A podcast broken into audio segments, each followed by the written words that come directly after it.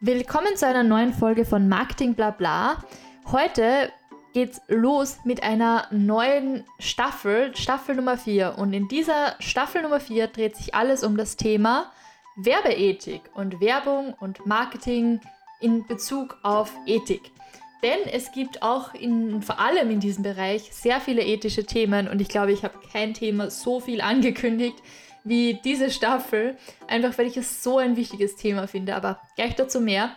Ähm, wer nur zu einem bestimmten Teil der Folge skippen möchte, ähm, wir werden zuerst im ersten Teil der Folge ein bisschen über ähm, den Grundsatz sprechen, also grundsätzliche Dinge, warum ist Ethik im Marketing und Werbung wichtig, welche Themen gibt es da, vielleicht auch ein bisschen mit Vorurteilen aufräumen und Stereotypen gegenüber Marketing.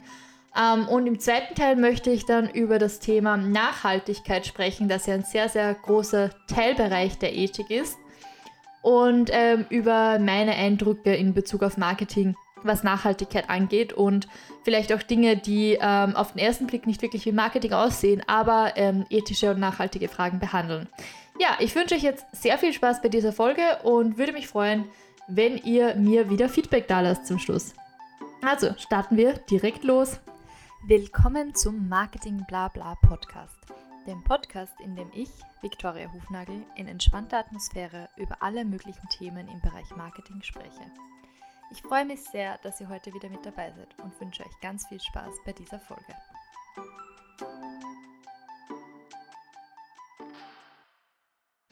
Also, wie versprochen, möchte ich zu Beginn mal das Thema ähm, Ethik und Marketing ein bisschen mehr beleuchten.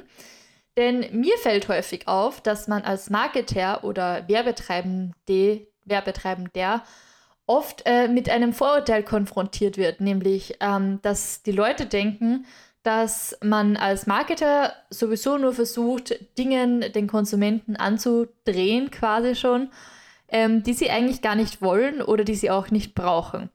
Und das finde ich ist eine der größten ähm, Misconceptions gegenüber der Werbung, gegenüber dem Marketing, die es überhaupt gibt. Denn, ähm, lasst mich ein bisschen ausholen. Es ist so, ähm, vielleicht kennt der eine oder andere das Beispiel dieser ähm, unterbewussten Kinowerbung. Das war, ähm, ich kann euch jetzt das genaue Jahrzehnt nicht sagen, aber ähm, da gab es Versuche ursprünglich, ähm, dass man eben so ganz, ganz kurze Clips von ähm, Popcorn in, in ähm, Kinowerbungen eingespielt hat, die die Leute gar nicht bewusst wahrnehmen konnten, weil sie so kurz waren. Aber ähm, das hat eben zu extremen Umsatzanstiegen bei den Kinobuffets gesorgt, weil eben die Leute alle auf einmal Lust auf Popcorn hatten. Was auch total nachvollziehbar ist. Ähm, dadurch, dass es aber gar nicht wahrgenommen werden konnte, ähm, wurde das auch als ähm, sozusagen Schleichwerbung, ähm, unterbewusst Werbung, die aufs Unterbewusstsein wirkt, ähm, deklariert und das wurde verboten, diese Art von Werbung. Und mein Gedanke ist, dass vermutlich dieses schlechte Image damals schon ähm, Ur seinen Ursprung genommen hat, quasi und dass Leute noch immer glauben, dass in äh, Menschen ein Bedürfnis erweckt werden könnte durch Werbung, durch Marketing, das ähm, davor nicht da war. Und lass mich das einmal ganz klar sagen. Ich bin überzeugt davon und ich glaube, das ist auch der Konsensus im Marketing, dass das nicht möglich ist. Wenn ich jetzt zum Beispiel, lass mich ein Beispiel geben. Ähm, ich zum Beispiel, ähm, mich interessiert Fußball 0,0000. Also ich würde nie freiwillig ein Fußballspiel anschauen oder freiwillig ins Stadion gehen, geschweige denn irgendwelche Fanartikel von Fußball kaufen. Einfach, weil ich mich nicht auskenne mit dem Sport. Ich finde es langweilig, es passiert nichts für diese 90 oder 100 Minuten, wenn es schlecht läuft. Ähm, und ich bin froh, dass mein Freund sich nicht damit beschäftigt, weil ähm, das wäre für mich die größte Strafe, wenn ich da jetzt, äh, weiß ich nicht, wie es jetzt gerade ist, ich glaube zweimal in der Woche ähm, Euro Champions League oder wie das heißt, ähm, schauen müsste. Das wäre grauenhaft. Ähm, ja, von daher bin ich sehr froh, dass mich das Thema nicht betrifft. Und äh, jetzt, wenn ich jetzt mit einer Fußballwerbung konfrontiert würde, durch das, dass ich es im Fernsehen sehe oder vielleicht dann ähm, wenn EM ist und ähm, zum Beispiel vor einigen Jahren kamen die österreichischen Frauen, glaube ich, relativ weit nach vorne bei einer EM oder WM. Äh, fragt mich nicht, wie gesagt, ich kenne mich nicht aus. Ähm, aber ich glaube, dieses Spiel, an dem kam man damals fast nicht vorbei. Ich glaube, wir kamen ins Viertelfinale oder so, weil Österreich ist wirklich schlecht im Fußball. Ähm, und selbst wenn ich jetzt in dieser äh, Zeit, äh, wo ich, wo Fußball eigentlich fast omnipräsent war, und das heißt für Österreich schon was, ähm, eine Werbung bekommen hätte, um mir Tickets zu kaufen oder um mir ähm, Fanartikel zu kaufen oder um mir ja, irgendetwas anderes in Bezug auf Fußball zu kaufen, selbst dann hätte ich das niemals gekauft. Da hätte die Werbung noch so gut sein können und äh, selbst wenn mich die hundertmal getarget hätt, hätten, also via TV, Plakate, äh, Postzusendung, Fernsehen, Social Media etc. etc. Also selbst wenn ich das alles gesehen hätte, wäre ich nie, nie, nie auf die Idee gekommen, mir wirklich sowas zu kaufen. Und ich glaube, jeder von uns kennt so ein Thema, mit dem einfach überhaupt nichts anfangen kann. Und egal wie viel Werbung und wie gut die Werbung ist, du würdest dann niemals was kaufen. Klar, wenn es jetzt natürlich ähm, ein Thema ist, das, ähm, und das möchte ich auch gar nicht absprechen, das für mich zum Beispiel derzeit nicht relevant ist, aber grundsätzlich nicht ausgeschlossen wird, ähm, dann wird das schon was sein, wo Werbung auch wirken kann. Ähm, hier auch zu, hierzu auch noch ein bisschen mehr. In der Marktforschung zum Beispiel ist es auch so, dass man grundsätzlich, wenn man Leute befragt zur Meinung über ein äh, Produkt oder über eine Dienstleistung, dann schließt man Leute, die das grundsätzlich ähm, ablehnen, aus, weil es einfach nichts bringt, eben jemanden zu befragen über deren Präferenzen, wenn die sowieso nie, nie, nie, nie, nie, nie und nimmer dieses Produkt kaufen würden. Und ähm, das zeigt am besten ja schon, wenn das die gängige Praxis ist, dass das eben gar keinen Sinn macht. Ähm, und was ich eben gerade noch sagen wollte, ist, natürlich kann es sein, dass ich zum Beispiel jetzt ein Auto oder anderes Thema vielleicht ähm, Kinder, ähm, vielleicht irgendwelche ähm, Kinderkleidung oder Kinder, frag mich nicht, was es da alles gibt, Krippen, Buggies, frag mich nicht. Ähm, vielleicht, wenn ich jetzt Werbung davon sehe, wäre ich der, derzeit noch keine Zielgruppe, weil ich keine Kinder habe und auch zum Beispiel bei Autos, weil ich derzeit kein Auto besitze und auch keines möchte. Heißt aber nicht, dass die Werbung bei mir sinnlos ist, weil ich bin jetzt niemand, der grundsätzlich sagt, ich werde niemals Kinder haben und ich werde niemals ein Auto haben. Ähm, derzeit vielleicht bei dem Auto noch eher. Aber grundsätzlich, ähm, auch wenn ich mir jetzt kein Auto kaufe, kann gutes Marketing schon dazu beitragen, dass ich dann, wenn ich in äh, 15, 15, 20 Jahren ähm, mal das Thema auf den Tisch komme, dann wirklich an diese eine Marke denke. Und für mich ist das kein unterbewusstes Manipulieren oder was auch immer, sondern für mich ist es einfach ähm, so einen kleinen Samen zu pflanzen und eben Awareness zu schaffen, ein Bewusstsein zu schaffen für eine Marke, ähm, um eben diesen Konsumenten, diese Konsumentin schon frühzeitig abzufangen. Und das ist sowieso etwas, an das ich glaube, dass man wirklich ganz, ganz bald anfangen muss, um ähm, eben quasi, wenn es dann zum Thema wird, äh, dass diese Marke aufploppt quasi. Das bedeutet aber noch, dass es hat für mich nichts mit Manipulation zu tun an sich. Ähm, ich habe natürlich aber auch ein wenig recherchiert, damit ihr euch nicht nur meine Meinung zu dem Thema anhören müsst. Ähm, und da gibt es auch verschiedene Ansichten. Ähm, grundsätzlich ist es so, also man muss mal zwischen Werbung und Marketing unterscheiden, denn Marketing ist viel, viel mehr. Hört dazu gerne auch in die Folge rein, ähm, die ähm, Ende April online gehen wird. Da wurde ich interviewt im Café Poldi Podcast des Institut, des Fiegel-Instituts. Ähm, da spreche ich auch noch mal ein bisschen mehr über dieses Thema. Aber grundsätzlich ist es so, dass Marketing ja viel mehr ist als nur Werbung. Ähm, grundsätzlich kann man sagen, grob, wirklich grob, weil sonst hätte ich jetzt eine ganze Folge über Marketing, ähm, dass äh, Marketing aus die, den vier Ps besteht. Die hat vermutlich jeder schon mal gehört. Und eines davon ist eben Promotion. Unter Promotion würde dann eben Werbung fallen. Und das alleine zeigt schon, wie klein dieser Teilbereich ist. Ansonsten gibt es eben noch Pricing ist Teil des Marketings. Ähm, Place, also wo wird vertrieben, wo, wo wird quasi etwas platziert, ähm, etc. etc. Also ihr seht schon, es ist wirklich nur ein ganz kleiner Teil und oft wird Marketing eben nur auf Werbung beschränkt und das stimmt aber so eigentlich gar nicht. Naja, aber zurück zum Thema. Ähm, dass, dass es einen ethischen Aspekt in der Werbung jetzt speziell gibt, das ist klar. Ähm, vielleicht hat der eine oder andere auch schon mal was von dem ähm, Werberat gehört. Den gibt es in Österreich und auch in, ähm, soweit ich weiß, in den meisten ähm, europäischen Staaten zumindest. Und da können Konsumentinnen ähm, fragwürdige Werbungen einreichen und um äh, Revision bitten.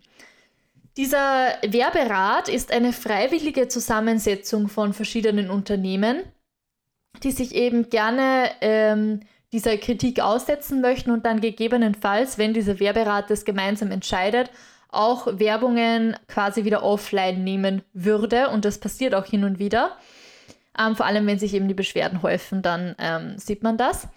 Und alleine, dass es diese Institution gibt, zeigt schon, dass die Thematik auf jeden Fall ihre Daseinsberechtigung hat. Da natürlich, egal was wir im Fernsehen sehen, einen riesengroßen Einfluss auf unsere Le unser Leben und auf die Gesellschaft auch hat.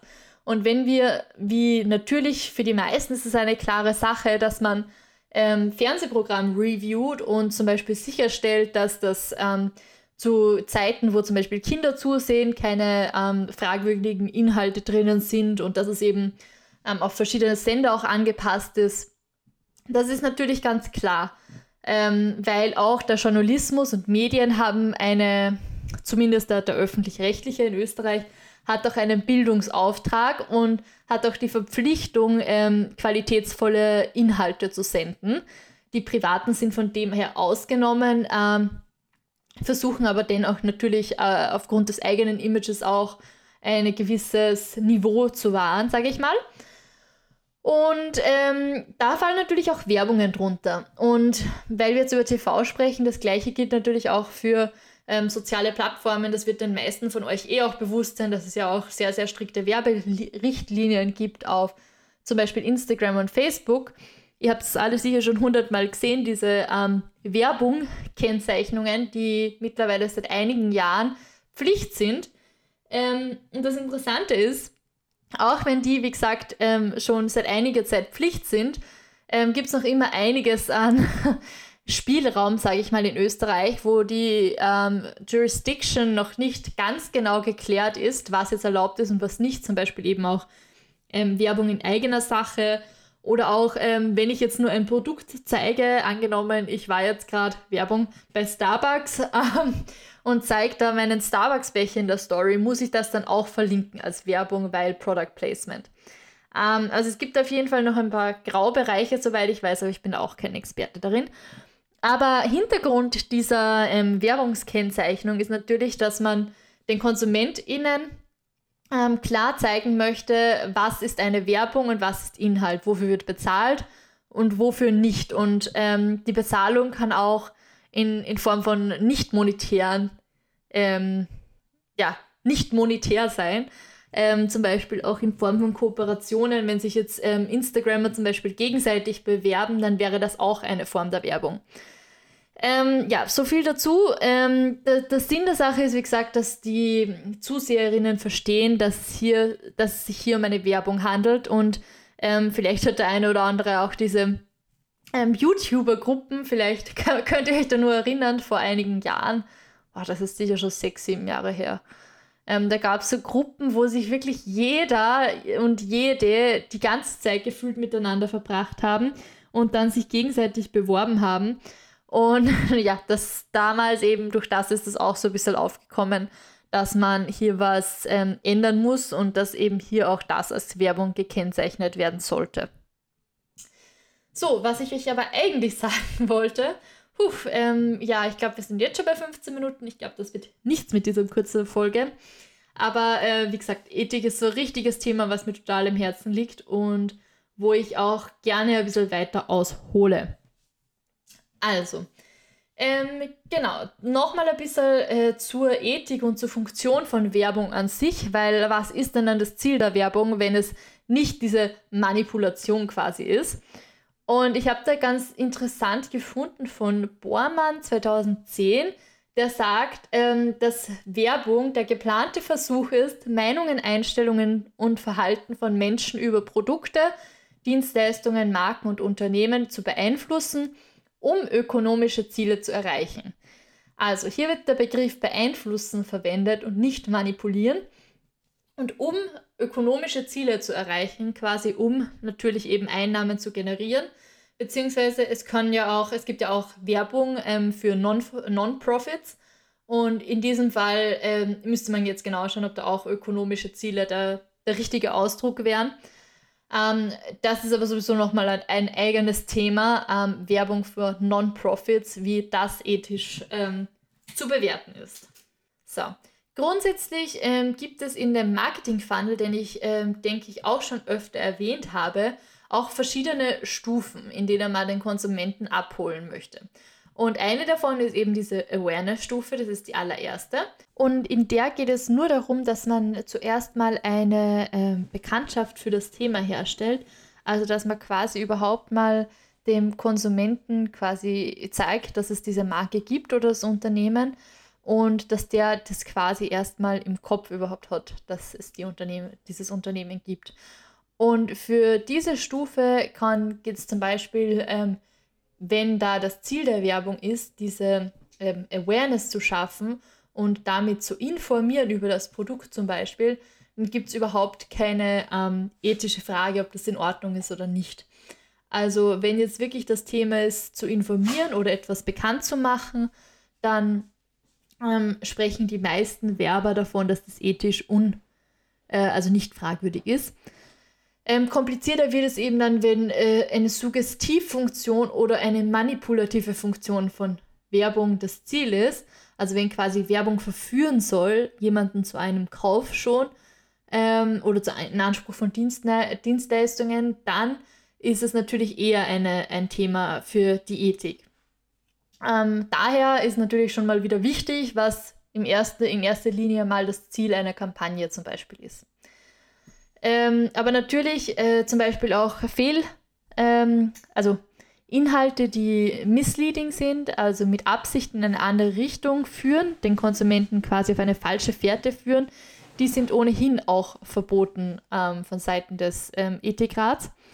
Und also des Werberats, nicht Ethikrats.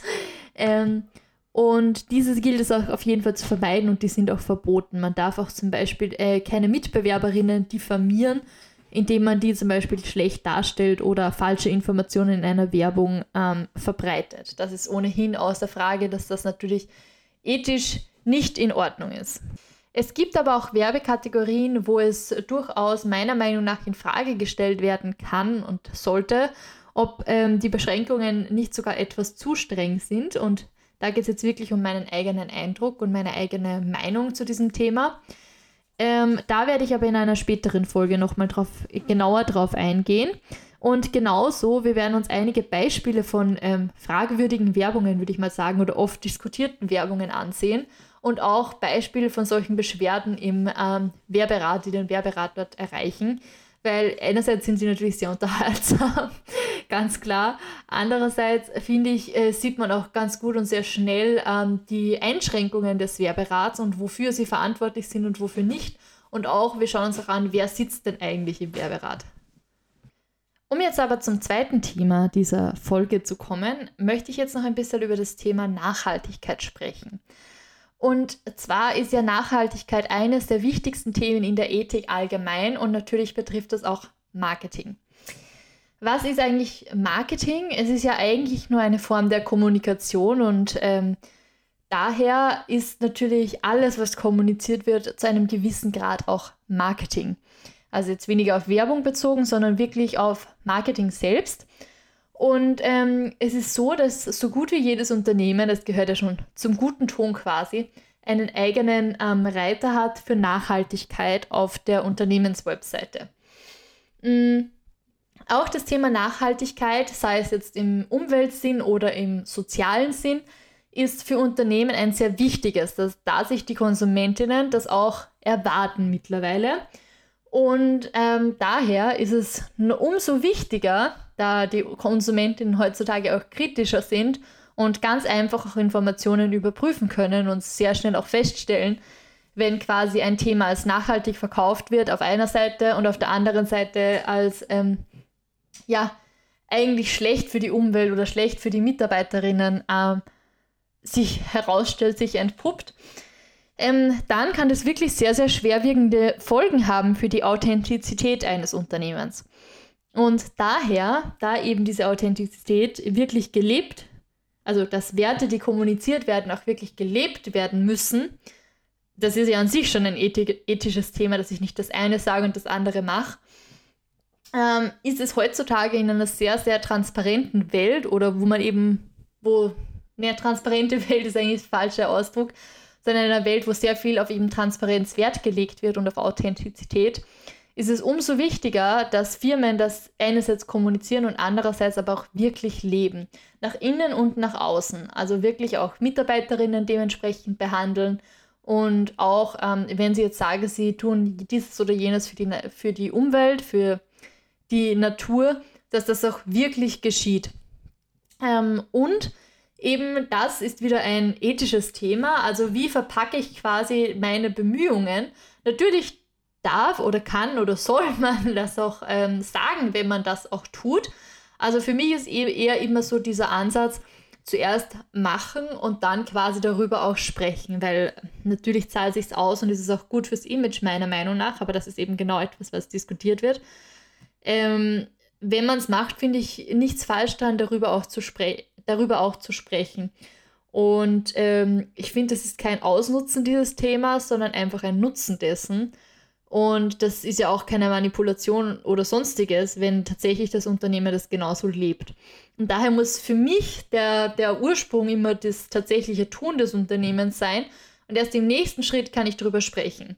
Wenn jetzt quasi ich nur eine Marketingkampagne oder eine Webseite aufsetzen möchte zum Thema Umwelt und Nachhaltigkeit und in Wirklichkeit macht das Unternehmen das aber nicht, wird, sie, wird das für mich nicht besonders zielführend sein. Also werde ich als Unternehmen auch nicht sonderlich viel damit ähm, anfangen können und im schlimmsten Fall kann sich das sogar negativ auswirken, denn die Konsumentinnen werden da sehr, sehr schnell dahinter kommen.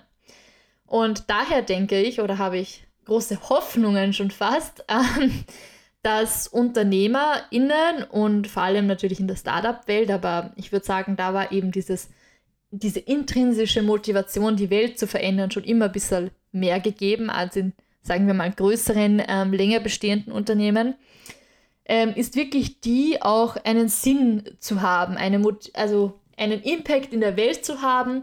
Und das merkt man durchaus auch durch die, in den Geschäftspraktiken dieser.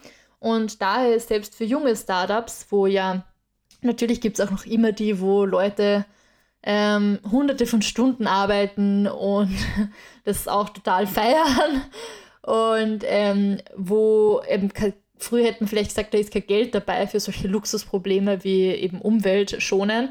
Heutzutage ist es einfach in der DNA von Startups drinnen, dass man sich um die Umwelt und um die Mitmenschen kümmern muss. Und daher bin ich auch, eigentlich auch äh, großer Hoffnung und positiver Dinge für die Zukunft, weil die Startups von heute, auch wenn es äh, natürlich nicht alle schaffen werden, ein Großteil wird zu den großen Unternehmen oder ein Großteil stimmt auch nicht, weil eigentlich die meisten scheitern. Aber für das positives Messaging, ähm, die, die es schaffen, die dürften auch wirklich einen positiven Gedanken hier haben und auch ähm, nachhaltig äh, operieren. Also die haben auch diesen Wunsch, nachhaltig zu operieren.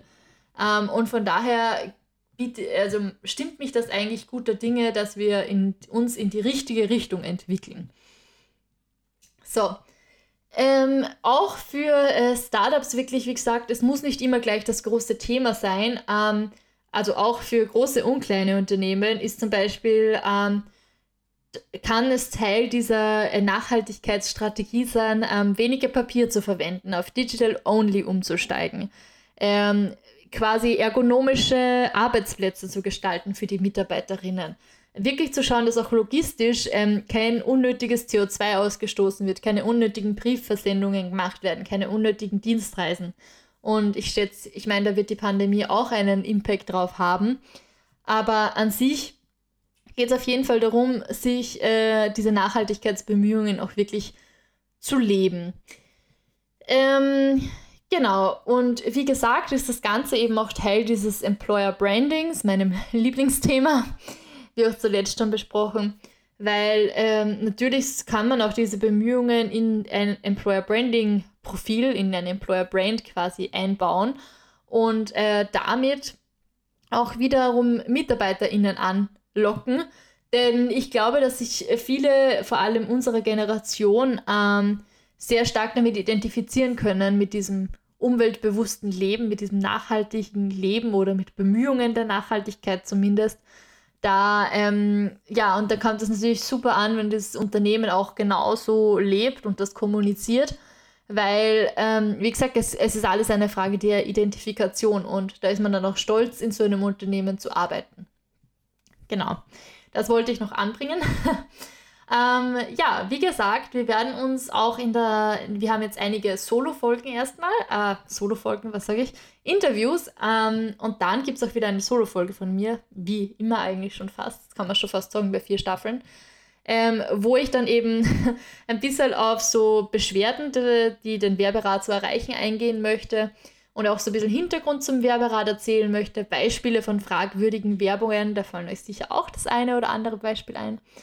Ähm, genau. Und so viel sei mal zum ersten Teil dieser Staffel gesagt. Es wird auch wieder englische Interviewpartnerinnen geben, worauf ich mich wieder besonders freue. Und auch den einen oder anderen Experten und Expertin für ethische Themen. Genau, also ich hoffe, ich konnte euch äh, ja ein bisschen was mitgeben, dass quasi Marketing nicht nur auf Manipulation aus ist, dass wenn so viel bei euch schon ankommen ist und ihr sagt, ja, stimmt, vielleicht ist das wirklich nicht so, dann habe ich mein Ziel schon erreicht, dann bin ich schon zufrieden. Ja, äh, in diesem Sinne wünsche ich euch noch eine schöne Woche, ein schönes Wochenende und wir hören uns dann nächste Woche wieder. Und ja, bis dahin wünsche ich euch alles Gute und ich freue mich. Ciao! Das war's auch schon wieder mit dieser Folge von Marketing Blabla. Vielen Dank fürs Dabeisein. Wenn euch die Folge gefallen hat, würde ich mich freuen, wenn ihr dem Podcast folgt, um keine weiteren Folgen mehr zu verpassen. Weitere Infos zum Thema gibt's auch auf Instagram bei @marketingblabla. Ich freue mich außerdem immer über euer Feedback oder Kommentare. Ganz einfach via Instagram Directs oder via E-Mail an victoria.hufnagel.livest.at. Bis zum nächsten Mal.